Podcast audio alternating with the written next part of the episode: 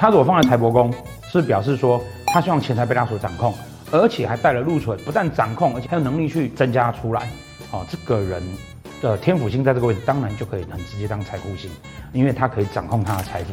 福德宫呢，他希望他自己的生活不会有所忧虑，他能够去心灵能够丰富。这个人心灵要丰富，他一定不能，他每天担心。那个下餐饭在哪里都不知道，每天要担心他爸会不会家暴他妈妈，然后他老婆会不会踢笑，这个人心里怎么会好？不会好，对不对？所以他一定是人生要富足，他才能够去成长他自己的心灵。所以呢，天府星座放在福德宫，他一定也是希望说财务状况不要有问题，他就可以富足他的心灵。